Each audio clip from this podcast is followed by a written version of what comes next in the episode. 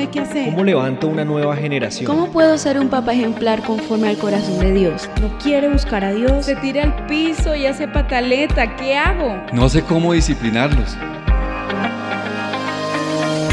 Estamos creyendo en una nueva generación. Hagamos parte de esta gran misión. Decídete a formar tus hijos a la luz de las escrituras. Levantemos una generación basada en los principios bíblicos. Una nueva generación. Buenos días, estamos nuevamente en nuestro programa Una Nueva Generación. Steffi, buenos días. Giovanni, buenos días. ¿Cómo han estado? Buenos días, Pastora Lina. Muy, muy felices de estar nuevamente aquí en este programa. Muchos saludos le envían todos los oyentes, ya están conectados desde muy temprano, mandándonos también testimonios y contándonos cómo ellos han enseñado a sus hijos en el tema del programa de hoy. De sembrar, porque nuestro tema de hoy es el, tema de sembrar, cómo enseñar a nuestros hijos a sembrar. A sembrar, eh, y voy a ser específica, a sembrar en el Señor. ¿no? Porque la gente dice, no, vamos a enseñar a nuestros hijos, no es tan importante que ellos aprendan lo que son los diezmos y las ofrendas, sino que siembren amor, que siembren en la gente pobre, que siembren en el más necesitado, pero no, mi programa no es sobre eso hoy. El programa de nosotros hoy es cómo enseñar a nuestros hijos a sembrar. ¿No? Vamos a hablar para que comencemos nuestro tema. Padre, nosotros te damos la bienvenida a este programa Una Nueva Generación. Es nuestra voluntad, Señor, que tú estés aquí con nosotras y con nosotros, Señor. Que tú nos acompañes, que tú eh, nos quites ese velo que tenemos de, de, de, ser tacaños contigo, Señor, de no dar lo que te pertenece a ti. Yo te ruego en el nombre de Jesús que tú nos enseñes, nos instruyas, nos exhortes, pero sobre todo que hagas en nosotros un cambio de mentalidad Señor, que podamos nosotros entregarle a nuestros hijos este tesoro, este gran regalo, que para ellos será tan útil para el resto de su vida, que no solamente es para ellos, sino para, sino para sus generaciones. En el nombre de Jesús, ato todo espíritu inmundo de codicia, de, Señor, todo lo que quiera quitar la paz y la, y, y la bendición de este programa, y que esto llegue hasta lo último de la tierra, en el nombre de Jesús. Amén. Amén. Imagínense, Giovanni, Steffi y oyentes, que yo les tengo hoy un contrato en el que les aseguro que les voy a entregar de aquí a la eternidad todas las bendiciones físicas, económicas y espirituales para ustedes y para sus hijos. ¿Se apuntan? Yo lo firmo. Esto no es una pirámide. Aclaro, no es una pirámide. Esto tampoco es mentira. Yo durante todo el transcurso de mi vida he visto cómo Dios bendice a la gente a través de los diezmos y de las ofrendas. Y entendí que es como padres el firmar un contrato. Literalmente. Si yo te digo, Steffi, yo te tengo la solución para que nunca jamás tus hijos tengan hambre ni necesidades y que ellos ah, siempre en su vida tengan bendición económica, que tengan salud, que tengan bienestar, que alcancen sus sueños, Steffi que si tu hijo dice, yo quiero ir a Estados Unidos, diga, lo puedo hacer. Y que tú tengas la seguridad de que con el contrato que tú vas a firmar, él lo va a conseguir. ¿Te suena? Claro. ¿Sí te suena? Imagínate, Giovanni, que este contrato también tiene lo que tu hijo quiera estudiar. Y te, además te asegura que eso que él va a estudiar le va a proporcionar el trabajo que él ha soñado y que en ese trabajo que él ha soñado no solamente Dios cubrirá sus necesidades básicas, sino que le va a dar con sobreabundancia y lo va a multiplicar. Imagínate, Giovanni, que en este contrato Dios te asegura que tu hijo va a tener mucho más de lo que tú nunca tuviste. El carro, la casa y lo que él siempre ha soñado, lo que tú has soñado para ti y lo que has soñado para él. Imagínense audiencia que en este contrato también está establecido que todo lo que hagan sus hijos va a prosperar y que donde sean puestos, en el lugar que sean puestos sobre la faz de la tierra, Dios los va a bendecir. Pero no se queda corto, este contrato tiene muchas más cosas.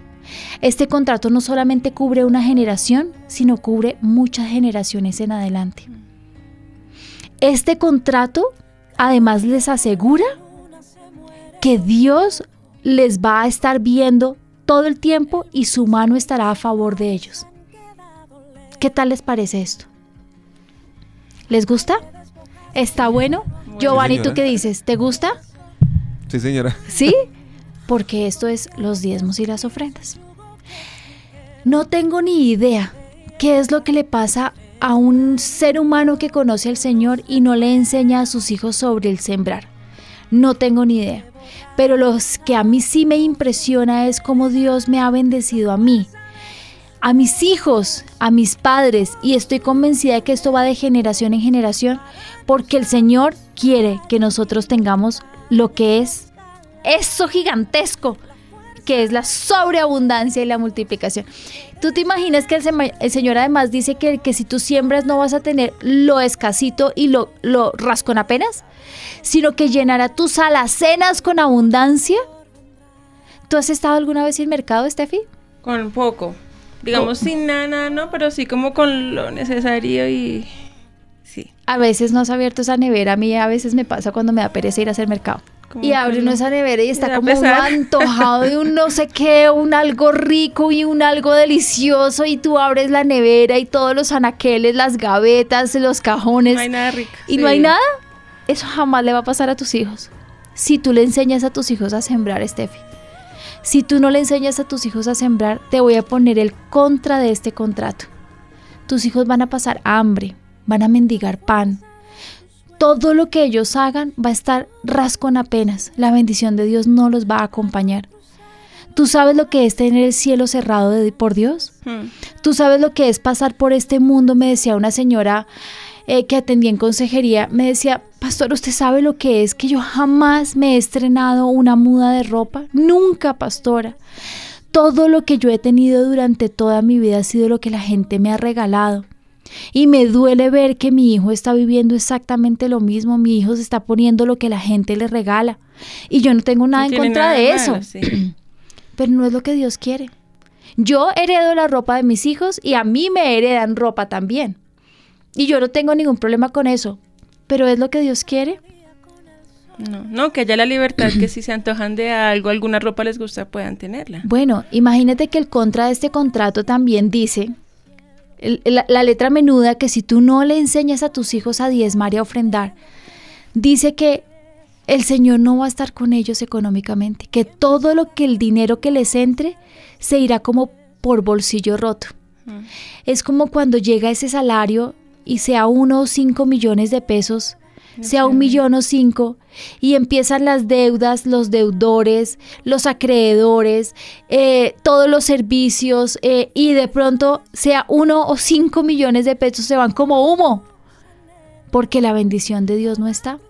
Porque hay que pagar medicamentos, porque hay que ir a la clínica, porque además el colegio, porque hay que mandar y bueno, todos viví, yo lo vivo en mi casa. Yo, yo sé lo que es llegar con el sueldo a mi casa y mis hijos empiecen, hay que comprar, hay que comprar, hay que comprar, hay que comprar.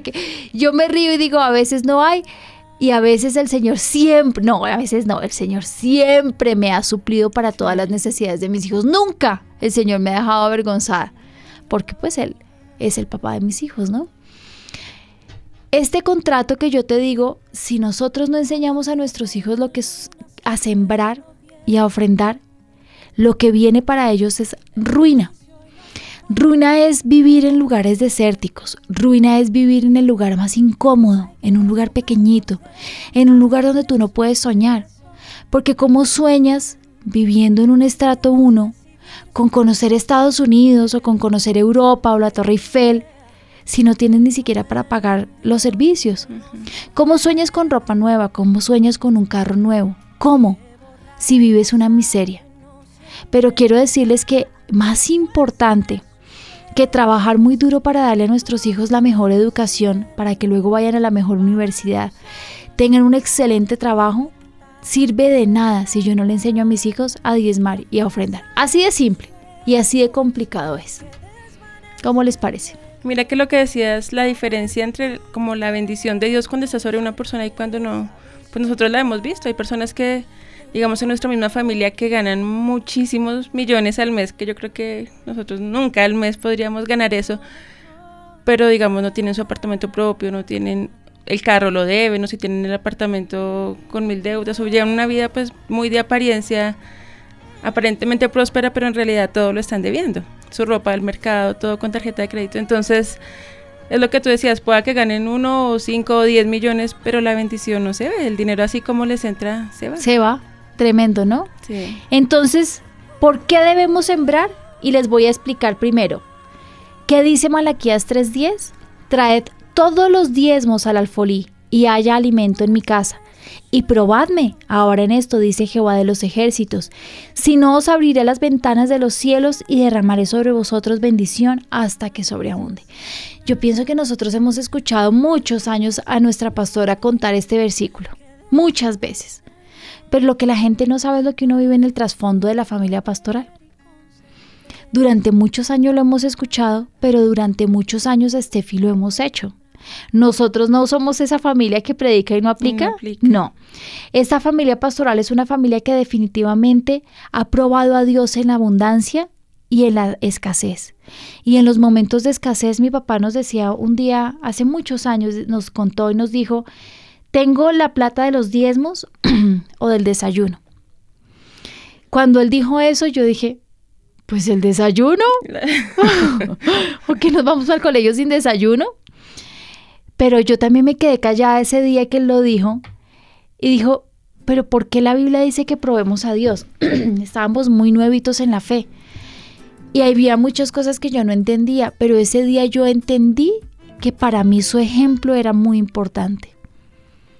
Porque él hubiera podido decir, Señor, es más importante que mis hijos tengan que comer. Es más importante un desayuno. ¿Cómo mando unos niños sin desayuno al colegio? Es más importante lo que piense el resto del mundo. ¿Le voy a quitar el desayuno a mis hijos por dárselo a la iglesia? ¿Qué es más importante? Pero para mí, ese día, su ejemplo fue lo más importante. Me sostiene hasta el día de hoy. Él lo entregó todo. Una señora de la iglesia nos llevó a la casa. Y yo me quedé pensando, ¿y al otro día que íbamos a desayunar? Al otro día desayunamos. Yo no me acuerdo cómo llegó el desayuno, Steffi. Pero al otro día desayunamos. Lo que yo sí te puedo decir es que eso que desencadenó en mi familia. Durante esa época en que no teníamos ni siquiera para el desayuno o la ofrenda o los diezmos, en nuestra casa nos habían cortado el agua, la luz, el teléfono. A mí me daba muchísima vergüenza que nos mandaran a pedirle agua a la gente de al lado. pues Me daba mucha vergüenza saber que tenían que llegar mis tíos con unos baldes gigantescos de agua para podernos bañar. Nos llevaban una olla al baño y con esa olla teníamos que bañarnos Alejandro y yo. Y me daba mucha vergüenza de verdad llegar al colegio y pensar que en mi casa no había para bañarnos, no había agua. Y yo pensaba, mi mamita, ¿qué va a hacer? ¿Y cómo vamos a lavar los pañales de Juan Sebastián? Porque si no había agua, pues tampoco había para, Para pañales desechables. desechables, obviamente. Y yo me quedaba pensando, ¿y con qué va a cocinar mi mamá? Realmente pasábamos una crisis. Yo creo que mis papás nunca se han detenido a pensar nosotros qué pensábamos en ese momento, pero yo me acuerdo que Alejandro un día, mi papá sirvió, hicieron una sopita Maggi, una crema de champiñones. Eh, estábamos mi mamá, mi papá Alejandro y yo, Juan Sebastián. Y unas sopitas para cuatro personas, ¿cierto? Sí. y éramos cinco. Así que hicieron la sopita con, esa sopita se hace mitad agua, mitad leche, ¿cierto? Pero le hicieron solo, Solo con, con agua, agua. porque no había para la leche. Y lo sirvieron en una taza. Y Alejandro oró y yo me reí mucho ese día porque eh, él era gordito y dijo, Señor, aunque esto se ve poquito, que esto me llene mucho. y todos soltamos la carcajada. Después de que mi papá diezmó, todo cambió. Porque mi papá consiguió un trabajo. ¿Y sabes qué fue lo más lindo? Que nosotros dimos nuestro desayuno, pero el primer pago que le dieron a mi papá, y eso lo recordábamos hace unas semanas con ellos, el primer pago que le dieron a mi papá se lo dieron con cosas en un almacén de ropa para niños. Ah.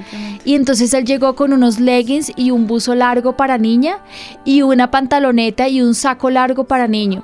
Si me entiendes, nosotros diezmamos nuestro desayuno, pero lo que nosotros recogimos fue una pinta completa para cada uno. ¿Sí se dan cuenta? Pero yo les digo esto solamente para contarles que de esto yo me llevé la lección de mi vida. Como esas lecciones que jamás se te olvidan. La mía fue, no importa que no haya para el desayuno mientras tú le cumplas sí. al Señor con tus diezmos, porque es el que te da para que tú diezmes y Él te va a devolver al ciento por uno. Ustedes pregúntenme si alguna vez desde ese momento en adelante nos faltó el desayuno. No, no. Y han pasado más de 30 años. Con eso no les yo tenía en esa época como un año. No, mentiras. La recién La gente está haciendo los cálculos. Yo tenía oh, siete años en esa época. Han pasado 30 años. Familia que me está escuchando, nunca me ha faltado el desayuno. Nunca me ha faltado un almuerzo. Nunca me ha faltado para los servicios. Nunca me ha faltado su bendición. Pero ¿saben una cosa? Nunca me ha faltado para mis sueños. Nunca. Yo sí me siento de esas personas que si me antojo de algo, Lo lo puedo conseguir. Porque yo me pongo oro, se lo pido al Señor. Yo soy una niña caprichosa, pero el Señor me ha cumplido. Ahora pregúntame, Steffi, ¿mis niños han pasado un día sin desayunar? No. Jamás. Que no quieran comer porque son chochos. Ah, sí. Ah, eso sí, muchas veces. ¿Por qué? Porque les ofrece una arepita con pan, no quiero, huevito con no sé qué, no quiero, huevitos batidos, no quiero, huevito cocinado, no quiero. ¿Qué quiere mi hijito desayuno? No, estoy rebotado de todo lo que comí anoche. Ah, eso sí te puedo decir Más que no, ha pasado. porque no haya la provisión. Pero nunca porque no haya provisión. O para sus sueños, o para su ropa, o sus vacaciones, o su colegio. La gente no sabe lo que uno vive adentro de su casa, ¿verdad? Mm. ¿Y cómo llega la provisión? Como uno menos se la espera muchas veces. A veces los sueldos, la gente cree que el sueldo es gigantesco Sí, no. y puede que el sueldo sea un sueldo muy pequeño, pero que tiene ese ADN elástico. Tiene la bendición de Dios. Sí, es, que no es, como. Elastic Girl, ¿sí? Ese que se estira y se estira y da para esto y da para lo otro y da para... Y uno dice, oh, oh, por Dios, lo pagué absolutamente todo, Sí. ¿sí? Es el sueldo, el sueldo elástico de Dios, ese es el sueldo No, de y si uno hiciera cuentas, el sueldo no da. El o sea, no, no, es da, eso. el sueldo no da, pero todas las cosas se cubren. ¿Mm? Y sabes una cosa, sí hay sobreabundancia. Por ejemplo, yo me fui este fin de semana y no teníamos para el mercado, nos fuimos con, con mi esposo y mis hijos para Sogamoso. Y le dije a mi esposo, amor, ¿por qué no vamos a la plaza de mercado de Sogamoso y hacemos un mercado de frutas y verduras? Yo me quedé impresionada. El mercado de frutas y verduras que hicimos en Boyacá. No te imaginas cómo con 70 mil pesos hicimos un mercadazo de lo que aquí, pero ese es el sueldo de Dios, no es una matemática exacta que tú dices es tal y tal y tal, no. Pero yo sí te digo una cosa y te digo Giovanni y le digo a, mi- a la audiencia que me está escuchando, yo me gané un premio, a mí me enseñaron a diezmar y a sembrar. Entonces yo no tengo ninguna dificultad económica. Yo sí, mis papás firmaron el contrato para que Lina tenga todo lo que necesita en su vida. Nosotros vamos a dar los diezmos y las ofrendas. Hola, ¿me estás escuchando? El que está detrás del micrófono, me estás escuchando por radio, me estás escuchando en, en tu carro o por tu celular. ¿De dónde me estás escuchando? Por favor, te lo ruego. Firma el contrato conmigo hoy. Enséñale a tus hijos que lo más importante que pueden hacer es diezmar y ofrendar. Su fe es súper importante creer en Dios, pero todo lo que reciban es de Dios. ¿Qué nos están diciendo, Steffi? Sí, mira, nos envió un oyente este versículo, el mismo que acabas de leer, pero en otra versión, la nueva traducción eh, viviente, Malaquías 3.10 dice, traigan todos los diezmos al depósito del templo para que haya suficiente comida en mi casa. Si lo hacen, dice el Señor de los ejércitos celestiales, les abriré las ventanas de los cielos. Y esta parte me gusta mucho, dice, derramaré una bendición tan grande que no tendrán suficiente espacio para guardarla. Dice, inténtenlo, pónganme a prueba. Tremendo, ¿cierto? Y tenemos también testimonios. Hay un pastor, él nos escribe desde aquí de Colombia, de otra ciudad. Dice que su hija hizo una siembra muy especial en el fin de año en el parque, de avivamiento al parque. Pidió por una universidad donde no tuviera que pagar nada porque ellos no tenían los recursos, pero además le puso una estrella en su petición que fuera fuera del país. Dice que ya tiene el cupo gratuito en una excelente universidad fuera del país, viaja en 20 días, pero además nos comparte Ay, qué que lindo, la- imagínate. que la primera siembra que esta niña hizo fue a los cinco años. Dice que ella era el dinero de sus once, que eran 100 pesos, 200 pesos, pero desde los cinco años ella empezó eh, a aprender este principio de la siembra y pues dice que a partir de ahí pues a ella nada le cuesta como darle a Dios y he aprendido ese principio de la siembra de la cosecha. Es que, sabes que yo pienso que eso es súper importante, Steffi. Mira que yo veo en mis hijos que hay uno que es más bendecido que los otros. Ricardo es más bendecido que los demás. Mm. Porque es que a Kiki le llegan 100 pesos y 100 pesos quiere sembrar. Y si le llegan 30, los 30 también los quiere sembrar. Si le regalaron 25 mil pesos, él, trae, pero y él sabe que tiene que, perdón, de eso solamente dar el 10%. ¿Cierto? 2.500. Pero él dice, yo quiero dárselo todo al Señor. Por eso cuando es su cumpleaños, que me les voy a contar cuándo es el cumpleaños de Kiki, díganme si no es Dios, que es muy, muy lindo, es el 15 de diciembre. En esa época es malísimo. Es una época que es re mala porque todo el mundo está pensando en la Navidad. Pero, oh sorpresa para Kiki, siempre hay un mega cumpleaños. Y además él dice, mami, a mí me llega un super cumpleaños siempre porque Dios siempre es fiel. Mm. Eh, es una época en donde hay muchos descuentos. Sí, también. ¿Sí? Y además de eso le llega una mega Navidad. Entonces él nunca tiene problemas con su regalo de cumpleaños ni de Navidad porque siempre le llega el doble de lo que le espera, pero porque a él cuando era pequeñito se le enseñó a sembrar. ¿Sabes una cosa? ¿Saben una cosa todos los que me están escuchando? Cuando los niños son pequeñitos enseñarles a sembrar es muy fácil. Claro que se cuestionan. Yo le estaba escuchando a mi cuñada contar de Noah en una prueba que tuvo la iglesia que todos trajimos todos nuestros ahorros, ¿se acuerdan? Hace unas, unos meses. Y entonces ella dijo que, que em, ella iba a traer su marranito, ¿no? Pero no estaba tan conforme. Entonces le dijo a la mamá, mami, pero es que está llenito. Entonces, ¿por qué no le entregamos al Señor el marranito? Y nos quedamos con la plata. Entonces ella le decía, no, mi amor, es que las cosas no funcionan así. Nosotros le vamos a entregar es lo que está dentro, que es lo que nos cuesta. Entonces, ¿qué? ¿Y qué crees? ¿Que el marranito se va a ir volando a Dios? Entonces ella le dijo, no, pero se lo vamos a entregar a la casa del Señor. Y lo que tú dices es muy importante, tráiganlo a la iglesia. Punto número uno, la gente dice, pero ¿y por qué no? Sembrar es también dar en los pobres. No, no. Háganlo en otra cosa, en otro día. Pero los diezmos, ¿qué son? Los diezmos es apartar para Dios la décima parte de lo que nosotros tenemos. O sea, si a un niño se le dan mil pesos, se le regalan mil pesos, ¿cuánto le pertenece al Señor? Cien pesos. Hay que enseñarle a los niños que al Señor le pertenece. Y no es, si tú quisieras mi corazón lindo y fueras generoso con Dios, dale 100 pesos. No es así. Es, es que, mi amor, el Señor te regaló, te regaló los mil pesos. Divide esos mil pesos en monedas de a 100. Y con esas monedas de 100, la primera moneda es del Señor. A mí me encanta cuando mi papá nos enseñó eso. Mucha gente lo ha bendecido. ¿Cierto que sí? Y la primera moneda es del Señor.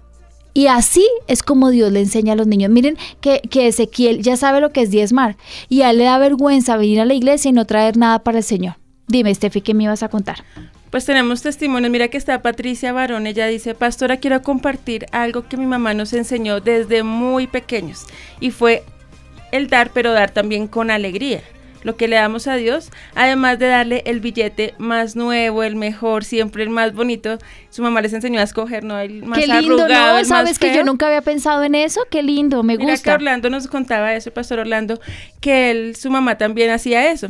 Que ella siempre cuando iba a dar su diezmo, sus ofrendas, ella iba al banco y cambiaba por billetes nuevos. y traía a la iglesia los billetes más bonitos. No era cualquiera así el que se está rompiendo pegado con cinta, no, sino los más bonitos.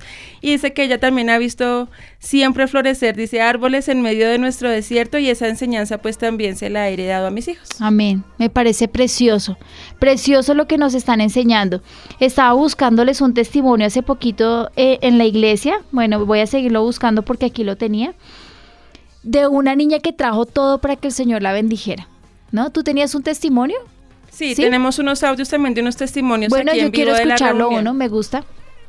Mira, el joven bebía todo el año de las pensiones del colegio y no lo dejaron presentarse a, la libreta militar. Esta semana en escuelas él dijo, señor, hago un voto especial por esto. Sobrenaturalmente, en esta misma semana le pagaron todo lo que debía y pudo presentarse. Y ya pudiste presentarte, esa es la bendición de Dios. Démosle un aplauso al Señor. Richie, ella nos cuenta que ella es huérfana de papá y mamá y se había antojado de tener un celular consiguió su celular, se lo robaron y dijo, Señor, pero ¿por qué tú eres mi papá? Regálame ya no ese celular, sino el mejor. Y nos cuenta que el Señor le regaló un iPhone 8, último El último modelo. que salió es que él es, como le dice la pastora Lina, él es tu padre. Démosle un aplauso al Señor. Tremendo, ¿no? Gracias, ¿no? Steffi. Esto es súper importante, era lo que yo les también les quería mostrar, pero no encontré el que yo había guardado. Pero así es. Steffi, enseñemos a nuestros niños a sembrar. No, y hay Eh, muchos, o sea, eso fue un... ¿Y tienes más? Pero sí, hay hartísimos. Ah, bueno, pues entonces Sí, al final, al final pongámoslos todos esos para que los escuchemos y seamos edificados. Pero mira, tremendo que en los testimonios que escuchamos habían cosas como tan importantes para un niño como en su estudio, que lo debían todo, que no podían estudiar, pero Dios respondiendo. Y también como lo que tú decías, los gustos, los caprichos de la niña que se antojó de un celular, no podían tenerlo, pero trajo su ¿Sabes que eso me, eso me gusta de los papás? Que involucren al Señor en las necesidades. Trajeron sus diezmos y las ofrendas enseñándole a sus hijos que pueden sembrar y Dios les da hasta el colegio. Sí, Da- también. demostrándole a los niños algo que me parece súper impresionante y es que es más poderoso que sus papás. Sí, ¿no? Porque el papá llega hasta un límite, hijito, me encantaría poderte meter a tal colegio, pero no puedo. Mira, mira lo que gano, pero yo sí tengo a alguien que lo puede hacer. Y así es. Ahorita estaba escribiendo una historia que queremos sacar para el, para el, el- para el Congreso y es la historia de la hija de Jairo. Jairo, su hija se estaba muriendo, pero él sabía, aunque era el principal de la sinagoga, que la única solución, Steffi, la única, aunque él fuera el gran erudito, sí. y una persona súper inteligente. Además, pues sabían que Dios hace milagros, porque no la llevaba al templo donde el Señor hubiera podido sanarla.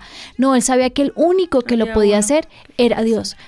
Así que fue y se llevó al Señor para su casa. ¿No van a hacer ustedes lo mismo? No, ustedes no tienen necesidades económicas. La gente que me escucha, Estefi no tiene sueños. Sí, sí, señora. ¿Y no les gustaría Giovanni cumplir todos sus sueños? Entonces, ¿qué le estará pasando a nuestra gente que se le olvida porque tú tienes tu casa propia? ¿Quién te la regaló? El Señor. Tú me estabas Totalmente. diciendo, ahorita nos estabas contando a nosotros que hay gente de tu familia que tiene unos sueldos gigantescos y viven en arriendo. Sí, ¿Cuál sí. es la diferencia? El Señor es la única. La fe en Él y creerle a Él porque también movernos, porque a veces uno se queda como que solo con la teoría así, diezmar, y de pronto lo hace, pero también es importante, yo creo que el corazón con el que se hace, darlo con alegría y creyéndole a Dios que Él puede hacerlo y que Él es nuestro proveedor. Entonces, ya sabemos qué es el diezmo. El diezmo es darle al Señor la décima parte de lo que nos pertenece. Pero a mí me gustaría que nos fuéramos un poquito adelante de eso. Y es que cuando llegue el dinero a la casa, papitos, sienten a, a sus hijitos, a su familia con los que vivan y les digan aquí está el sueldo. Y esto es todo lo que tenemos que pagar y me encantaría que lo hicieran en un altar familiar. Aquí están los recibos del agua, la luz, el gas, el de DirecTV o televisión. Aquí están los recibos del colegio. Esto es lo que hay que pagar. Para todo esto no hay, porque seguramente no haya Sí, no o tal vez estarás con apenas. Pero lo primero que vamos a hacer es sacar la porción que es de Dios y pónganla aparte, métanla en un sobre y empiecen a pagar las cosas que tienen que pagar. Prueben, Además, los Inténtenlo. desafío. Háganlo, inténtenlo. A ver si Dios no va a cubrir todas sus necesidades. Yo me acuerdo que mi esposo, eh, al principio cuando nos conocimos, él me decía es que la oficina no da ni para los gastos. Y yo decía, pero si es un negocio bueno, ¿por qué no va a dar para los gastos? Tiene que dar para los gastos, pues él no había aprendido los diezmos y las ofrendas. Y yo em, lo llevé donde mi papá y le explicamos qué eran los diezmos y las ofrendas y él decía, no da ni siquiera para los sueldos de los empleados. Y entonces mi papá le dijo, eh, de todo lo que tú estés ganando, Víctor, saca el 10%, saca los gastos y después de los gastos, ¿no? Saca lo que tienes que darle al Señor. Pero lo primero que tienes que sacar es lo que es del Señor. Al año, al año, la oficina estaba dando, no solamente para cubrir los sueldos de los empleados, para todos los gastos de la oficina, para pagar el local, para pagar todo lo que tenía, estaba dando Ganancias. unas buenas ganancias y estaba cubriendo los gastos de la finca. Mm. ¿Sí me entiendes? Porque es que no Dios no se queda con el rascón apenas, estaba también dando para que subsistiera también la finca. Así que con la finca él empezó a hacer exactamente lo mismo. ¿Dios es fiel o no es fiel? Fiel. Dios es fiel. Entonces aprendan una cosa, si ustedes no lo están haciendo, por favor comiencen.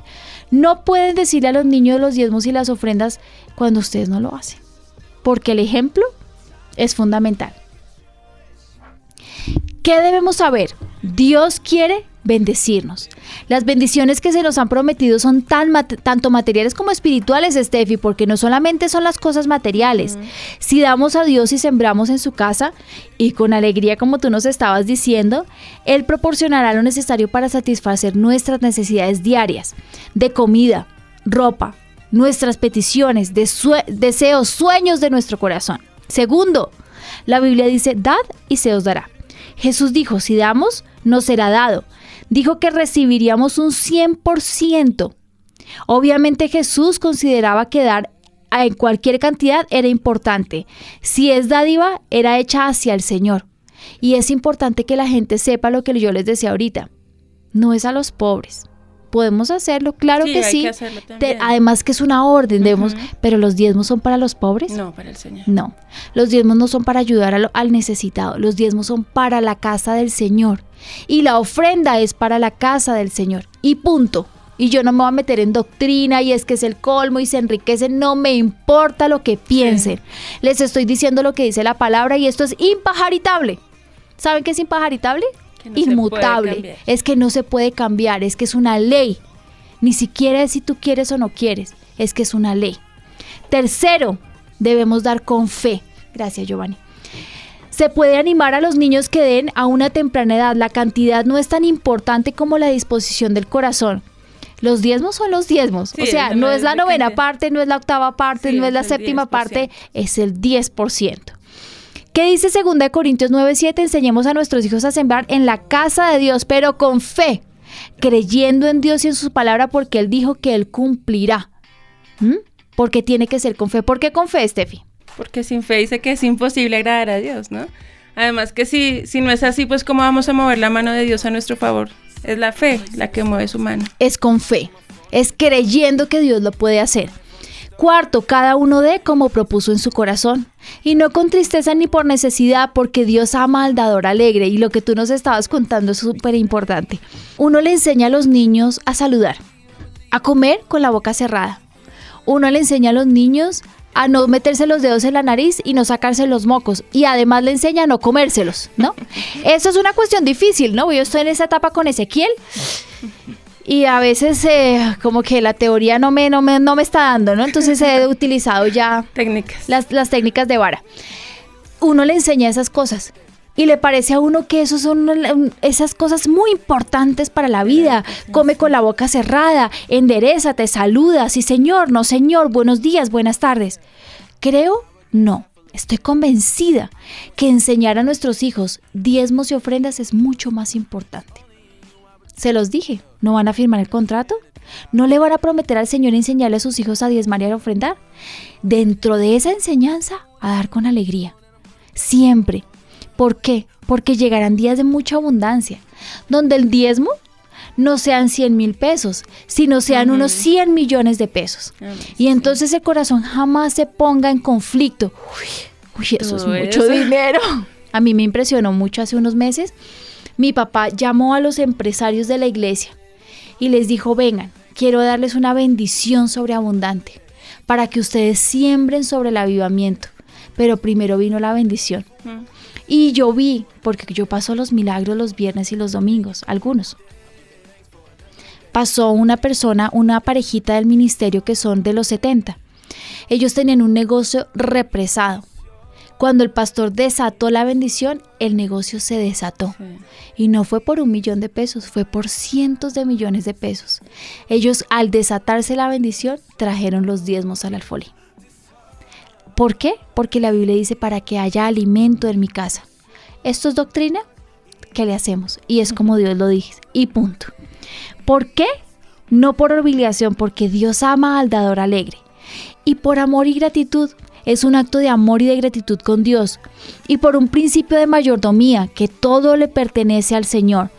Todo el que ama al Señor va a dar, no es por ley, sí es por obligación, es por amor, sí es por ley. Aquí dice no es por ley, sí es por ley, porque sí es una ley.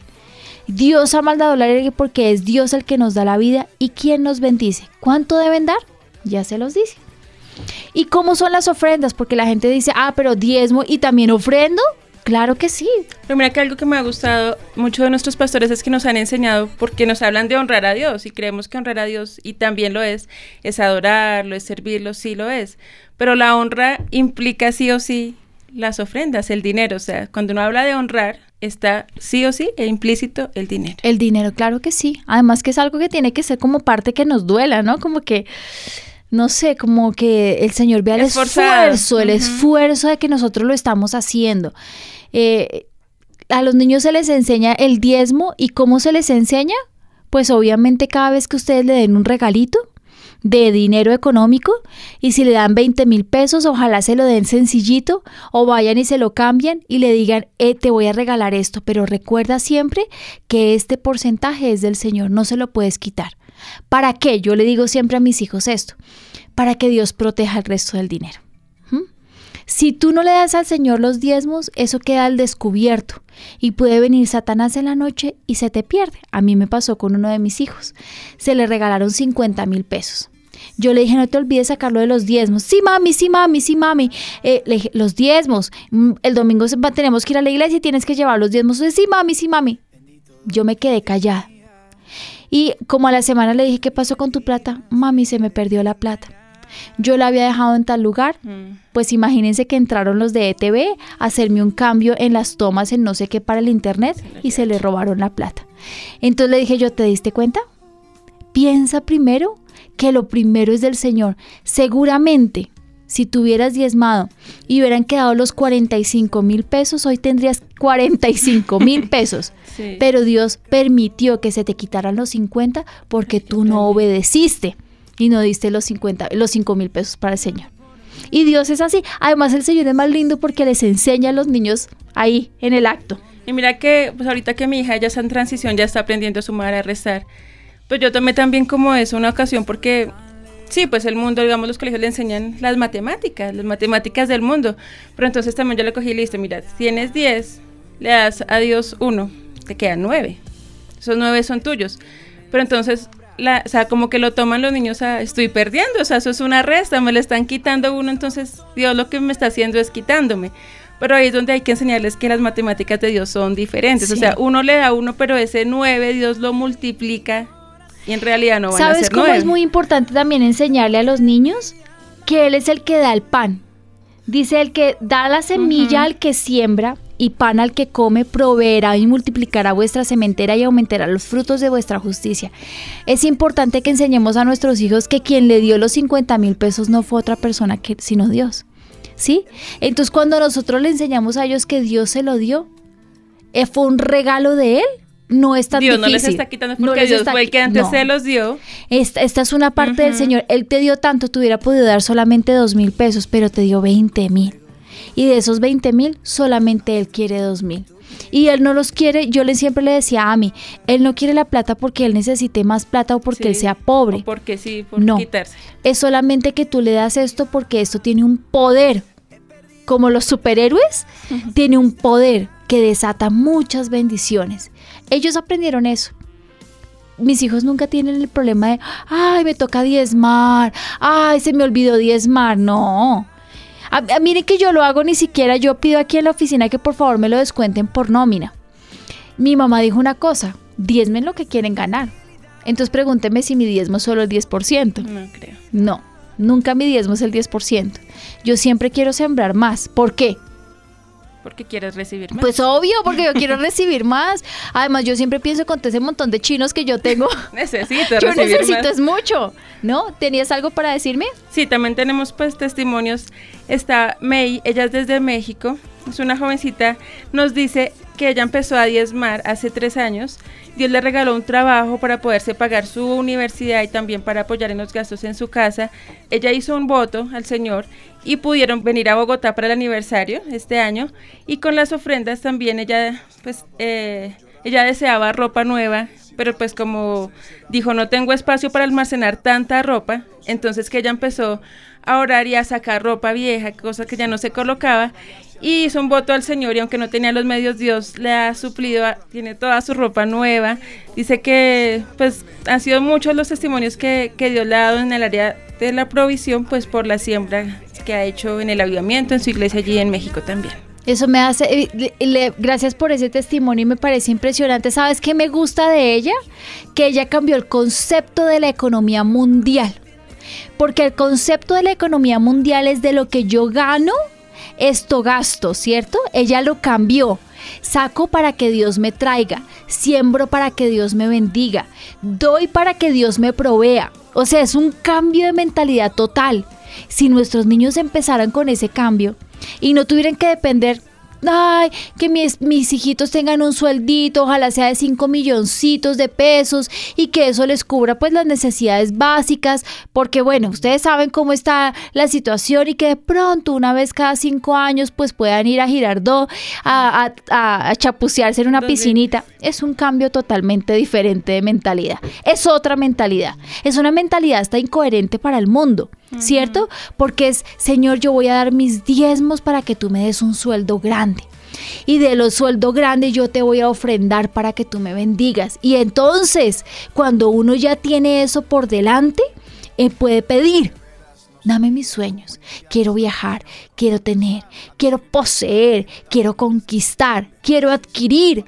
La gente dice, yo conozco una persona que dice, ay, es que Lina es plata, plata, plata, plata, plata, plata. Bueno, ¿y con qué alimentan uno los niños? ¿Sí? Sí, claro. ¿De amor? ¿De besitos? No, es con plata. Y cuando uno tiene cuatro niños, ¿con qué los alimenta? ¿De qué? Con plata, ¿cierto? Entonces, ¿qué Sí. necesita para alimentarlos? Plata. Plata. ¿Y de dónde viene? De Dios. Pues de Dios, ¿cierto? Entonces uno da para que Dios le dé, ¿cierto? Y uno ve- entrega al Señor para que el Señor lo recargue. ¿Y sabes que me gusta lo que tú estás diciendo? O sea, si el Señor nos va a dar tanto, tanto, tanto que no va a caber en las alacenas, pues pensemos en una casita más grandecita, ¿cierto? O sea, que la cocina tenga muchos anaqueles para que, ¿cómo se dice? Anaqueles, Eh, gabinetes, Cajones, cajones, gabinetes, sí. para que venga toda la bendición, ¿cierto? Y también en los, en los escaparates de la alcoba, eh, en los closets, que también sea grande y abundante porque también vienen muchas bendiciones, ¿o no es verdad? Es verdad, y mira que ella misma de México May nos cuenta dos testimonios tremendos y todo a causa de las ofrendas y de sus diezmos.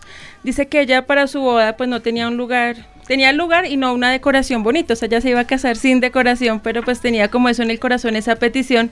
Y cuando llegaron al salón, la sorpresa fue que estaba decorado mucho mejor de lo que ellos sin quiesa habían pensado, sin haber gastado nada, porque una pareja se casaba al día siguiente, pero como habían estado tan ocupados, lo decoraron un día antes y se la prestaron a ellos. ¿Qué tal? Entonces la encontró decorada, pero además nos cuenta un testimonio tremendo y es que a ella le diagnosticaron cáncer, pero que ella le dijo en ese momento al Señor en una oración que hiciera memoria de sus diezmos, de sus ofrendas y el cáncer desapareció por completo. Tremendo. ¿Sabes que eso era el punto siguiente que yo quería darles? Es sobre protección. ¿Por qué? Porque hay muchas cosas que demandan económicamente grandes cantidades de dinero como una enfermedad, ¿cierto? Como un problema grande en la casa, como cuál me dice la gente, que se rompa un tubo. A mí me pasó en, en el, mira lo que le pasó a, a una persona en mi edificio. Nosotros tenemos unos tanques, no- nosotros no tenemos calentador en el apartamento, sino una caldera, que la caldera no está en el piso de abajo, sino está en el último piso. La señora es una señora que nos ataca mucho. Le molesta nuestra música, le molesta a mis hijos, le- una persona complicada. No sé qué pasó, pero se le rompió un tubo y le inundó el apartamento. Y me, me- me da mucho pesar porque yo digo, esas son las cosas a las que Dios nos protege. El apartamento de ella está contigo al mío. Porque el Señor protegió el mío. Claro. ¿No está guardando mi economía? Porque la gente dice, ay, guardó tu vida. Sí, ¿y Sí, mi también. economía? Sí, porque a la señora se le dañaron todos los muebles. El edificio va a cubrir con los gastos de, de todas las cosas estructura, estructurales, ¿cierto? Y seguramente una bonificación tendremos que todo el edificio ayudar para ayudarle a la señora. Pero hay cosas que de valor sentimental que ella no va a volver a recuperar porque es que realmente se le inundó todo.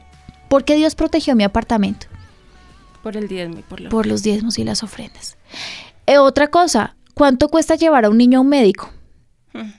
Pues digamos que, bueno, si el, el, plan, digamos, bueno, la cuota, lo que uno pague no puede no ser mucho, pero de ahí para allá los, medicamentos, y los tratamientos y además que le toca a uno quedarse en casa cuidándolo. ¿Tú no crees que cuando uno diezma y ofrenda al Señor cubre y protege la salud de nuestros hijos? sí. porque así es no es solamente el que el Señor nos bendiga económicamente, sino que abarca muchas cosas y la protección es una de ellas. Yo me acuerdo de una mujer que servía tintos aquí en la iglesia afuera. Traía su carrito y en unos termitos pequeños, ella sin conocer al Señor, empezó a vender tintos en la iglesia como un negocio. La señora dice que ella al escuchar la palabra se acercó al Señor. Se enamoró del Señor, pero cuando escuchó de los diezmos y las ofrendas empezó a dar sus diezmos y sus ofrendas. Y el Señor empezó a, ver, a, bendecirla. Entonces ya no vendía unos 100 tintos, 200 tintos, sino que el negocio creció. Así que ella tenía que ya traer un carro grande para vender sus cosas. Ya no solamente vendía tintos, sino empanadas, arepas, y vendía gaseosas, y vendía jugos, y vendía... No, pues no fue insuficiente para el Señor. Y el Señor empezó a bendecirla aún más, así que abrió un restaurante. Y la señora en ese restaurante tiene muchísima gente y ahora vende almuerzos ejecutivos todos los días. ¿Sirven los diezmos y las ofrendas? ¿Mm? Pero si esta mujer, sus papás le hubieran enseñado los diezmos y las ofrendas, ¿hubiera ella tenía que vender desde el principio tinticos? No, seguramente no hubiera llegado a ese punto. Entonces, ¿por qué debemos sembrar? Porque honramos a Dios, porque Él quiere bendecirnos. Yo creo que lo más importante es porque Él quiere probar nuestro corazón para que Él entienda y sepa que es para nosotros más importante Él que nuestro dinero. Para mí es más importante mi Señor. Quiero que para mis hijos también sea más importante el Señor. Les enseño los diezmos y las ofrendas Steffi y Giovanni porque yo quiero y necesito que tengan bendición abundante. Yo les doy una educación y les estoy dando principios y valores básicos para que ellos se enfrenten la vida. Pero yo no les puedo asegurar, yo no tengo con qué a los 80 años mantenerlos económicamente. Así que les doy herramientas desde el día de hoy. Y una de esas herramientas, Estefi, es que ellos aprendan a diezmar y a ofrendar con alegría. Que ellos con un voto en el altar, que es otro tema, pueden mover el corazón de Dios. ¿Cómo? Nosotros queremos irnos para vacaciones con los niños. En diciembre en el parque llevamos un voto al altar del 1% de lo que nos iba a costar el viaje. Nos vamos el 27 de julio y Dios cumplió todos los gastos. Quiero que sepas una cosa que la gente dirá, ay, claro, no saben cómo lo hicieron, no tengo ni idea cómo Dios lo hizo, yo también me cuestiono cómo Dios lo hizo. Pero no, no es un niño, no son dos. Somos una familia de nueve y nos vamos nueve de vacaciones. ¿Quién me regaló eso? El Señor. El Señor. ¿Cómo lo hice? Moví el cielo con un voto y le dije, mis niños tienen un sueño Hace dos años que no los puedo sacar a vacaciones y este es el lugar al que ellos quieren ir. Nos sentamos todos, decidimos el lugar y dijimos pues vamos a, llevar un voto al altar y lo trajimos. Y Dios cumplió, porque Dios sí cumple, porque Dios no está muerto. Tremendo, pastor. Y hay muchas personas confrontadas también con este tema, no porque ellos tengan necesidad, porque aprendieron el principio, han diezmado, han ofrendado y están en sobreabundancia, pero nos contaba un oyente en particular que a ella se le olvidó esa parte, como de enseñarle a los hijos. Entonces ella solamente como que lo ha puesto en práctica. Sí, los hijos ven la bendición, pero ni siquiera les ha explicado de dónde sale, ¿sí? ¿Quién, les, quién los ha bendecido, cómo eran ellos antes y cómo son ahora. Y que tampoco les ha enseñado ese principio de diezmar, de ofrendar, sino que ellos lo que han hecho es como un ahorro para su universidad y están haciendo ahorro, inversiones para sus hijos, que le compraron un apartamento al, al que ya es pequeñito para que tenga un futuro pero dicen, ahora me doy cuenta que sí, o sea, igual eso se puede ir si ellos no aprenden qué me impresionó que estando en Sogamoso con mi esposo me estaba mostrando un montón de tierras que están en el centro de Sogamoso, que era de los hermanos de la mamá de, o sea, de los tíos de mi esposo, hermanos de la de la mamá de mi esposo. Y toda esa tierra era de ellos, pero el papá nunca les enseñó ni a trabajar ni a darle a Dios, porque además eran como ateos. Mm. Y él dice que es todo ese dinero, que eran millones de millones, lo despilfarraron. Tú sabes que muchos de ellos están mendigando. Me estaba contando Víctor que uno de sus tíos, él le manda una ayudita porque cuando lo encontró estaba viviendo debajo de los camiones de un parqueadero de camiones. ¿Cómo te parece? Tú le puedes dar a tus hijos y trabajar muy duro por darles y construir un imperio, pero eso no te garantiza que tus hijos tengan éxito. No te lo garantiza. Lo que sí te garantiza que tus hijos tengan éxito son las siguientes cosas. Que tú les muestres que existe un Dios, que lo amen con todo el alma, con todo el corazón y con todas sus fuerzas, que los sirvan a Él, que de todo lo que Dios les dé, den los diezmos y las ofrendas y que nunca se olviden de su Creador. Nunca se olviden de quién es Dios, lo sigan, lo sirvan y lo amen. Eso sí te garantiza, Steffi, que ellos tengan bendición y que todo lo que ellos trabajaron dure, pero que además ellos puedan multiplicar, lo que se les dio a sus papás. Yo sé que muchos no le hemos enseñado a nuestros hijos, a veces hasta nosotros mismos, Steffi. Les damos la plata de las once y a veces ni siquiera les pedimos metan en un sobrecito lo que son sus diezmos y sus ofrendas. Pero algunos nunca lo han hecho tampoco. Algunos ni siquiera están dando sus diezmos y sus ofrendas. Otros acabaron de recibir al Señor y no sabían que tenían que hacerlos. Para todos ellos creo que este programa se llama Una nueva generación. Mi sueño es que los papás vuelvan el corazón de sus de ellos a sus hijos y que el corazón de sus hijos vuelva al de sus padres. Mi sueño, Steffi, con este programa es que la familia unida pueda conocer a un Dios real, a un Dios vivo y supremamente poderoso. Mi sueño con este programa es que tengamos familias nutridas espiritualmente. No tengo más sueño que estas familias sean instruidas a la luz de las escrituras.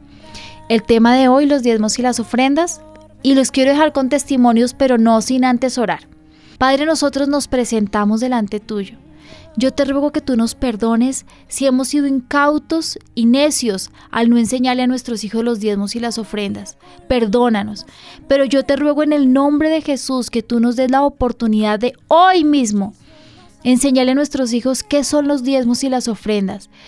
Que como familia empecemos a hacerlo hoy sin nunca jamás volverlo a dejar yo te ruego que tú nos des la provisión sobreabundante y te probamos, Señor, hoy para decirte si tú nos bendices, siempre daremos la bendición que tú nos has, has pedido, Señor. Si tú estás con nosotros, si tú estás en nuestras vidas y en nuestras familias, daremos siempre los diezmos y las ofrendas. Señor, esto en nuestra casa será una ley y nunca más volveremos atrás de esta ley. En el nombre de Jesús. Gracias, Señor. Amén. Amén. Ahora Pues sí, escuchemos los testimonios. saludos del chat también, pastora. Le dicen muchas gracias, pastoralina, porque de verdad nos confronta mucho. Muchos de nosotros dicen, eh, no hemos puesto en práctica los diezmos, las ofrendas. Y de verdad que ahí está la salida. O sea, nuestra pastora cada viernes, cada domingo nos lo enseña. Y es tan fácil, está una decisión, como nos explicaba el pastor, nuestra bendición a una decisión, diezmar y ofrendar. Pero también hay otros, muchos que dicen, sí lo hemos hecho, pero vamos a empezar a transmitir también ese conocimiento a nuestros hijos, a enseñarlos a ser diezmadores, a ser sembradores en el avivamiento.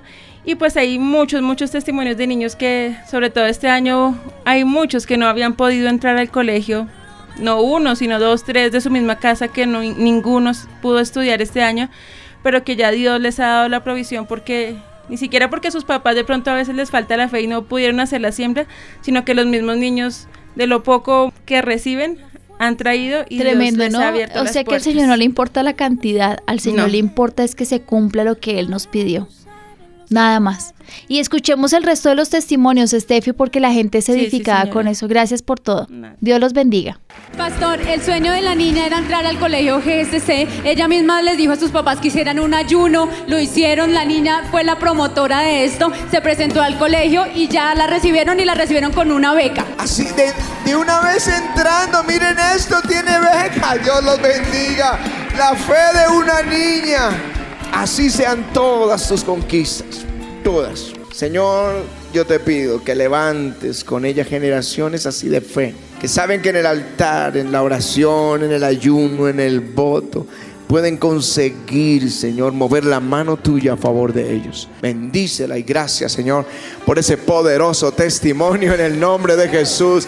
Démosle gracias al Señor. Démosle un buen aplauso al Señor. Mira, Paul, hay muchísimos testimonios de provisión. Ellos me dicen que se casaron y tuvieron sus hijitos, pero no habían podido estudiar. El pastor dio una palabra que iban a ser los primeros en toda su familia que iban a para estudiar. Hicieron un voto al Señor. Aquí ya trae su diploma, pudo estudiar, se pudo graduar. Y aparte de eso, el Señor les regaló una casa propia y una moto que no tenían. ¿Están escuchando esto? Era tal vez, me imagino, sueños imposibles para ustedes, pero Dios lo hizo posible. No solo les da allí su estudio, sino casa, vehículo, todo. Dios los bendiga. Pastor, este joven desde hace dos años salió de bachillerato y era imposible eh, una carrera universitaria, pastor. El Señor le habló a su corazón y le dijo que trajera un voto. Trajo un voto y le pagaron toda la carrera, pastor. Toda la universidad, Dios es fiel. El asunto no es de dinero ni de oportunidad de los hombres, es un asunto de Dios en los que en, Él confían. Ella no tenía para su semestre. El domingo hace ocho días, cuando la pastora eh, no, eh, la llevó a tomar esa ofrenda especial, ella dijo, Señor, es lo único, es la esperanza que tengo, es lo que tengo en el bolsillo, son 20 mil pesos, es mi única esperanza. La sembró y ese mismo domingo por la noche, de manera sobrenatural, ya tenía el dinero para pagar su semestre. ¿Están escuchando esto? Esto es un milagro grande de Dios. Démosle un fuerte aplauso a Jesús, qué tremendo. Su esperanza fue Jesús y el Señor respondió. Fuerte ese aplauso al Hijo de Dios. Todos ellos son testimonios de votos en el altar. La chiquita quería conocer el mar, hizo un voto en el altar y el Señor la llevó a, conocer el mar, la playa. Mira qué lindo. ¿Hiciste un voto en el altar? Sí. cuéntanos, cuéntanos cuál era. Papito Dios me llevó a la playa. Y te, míralo aquí ella en la playa, miren esto. Dios puede...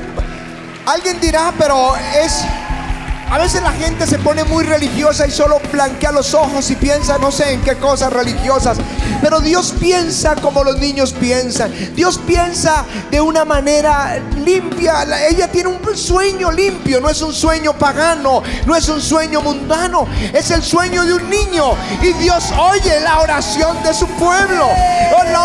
Los sueños que tienen, ¿acaso creen que para Dios son vanos? Tendría que ser algo inmundo y pagano. Pero tener una casa, un carro, soñar con ir al mar, ese es un sueño justo y Dios se lo puede dar a sus hijos. Aleluya. Pastor, este jovencito me cuenta que el Señor le había eh, regalado su propia empresa de tejido, pero él tejía a, mano, me dice que a dos agujas. Hizo un voto delante del Señor y el Señor esta semana le regaló su máquina de la mejor marca, totalmente es, es el comienzo de un negocio, Señor, que sea una fábrica allí, Señor todo. ¿Y tú también tienes algo que decir? Es que toda mi vida yo estudiando me iba muy mal, perdía materias, era de los peores del colegio, pero desde que comencé, desde que comencé a seguir al Señor, el Señor me ha puesto por cabeza, he ocupado los primeros puestos. Tremendo. Eso es lo que el Señor hace bien. Santiago dice la carta de Santiago, si alguno tiene falta de sabiduría, pídala a Dios, la cual dará abundantemente. Te saca de abajo y te pone arriba. Padre, yo te doy gracias por esta familia. Demos ese aplauso fuerte al Señor hijos no me obedecen, ya no sé qué hacer. ¿Cómo levanto una nueva generación? ¿Cómo puedo ser un papá ejemplar conforme al corazón de Dios? No quiere buscar a Dios. Se tira al piso y hace pataleta, ¿qué hago? No sé cómo disciplinarlos. Estamos creyendo en una nueva generación. Hagamos parte de esta gran misión. Decídete a formar tus hijos a la luz de las escrituras. Levantemos una generación basada en los principios bíblicos.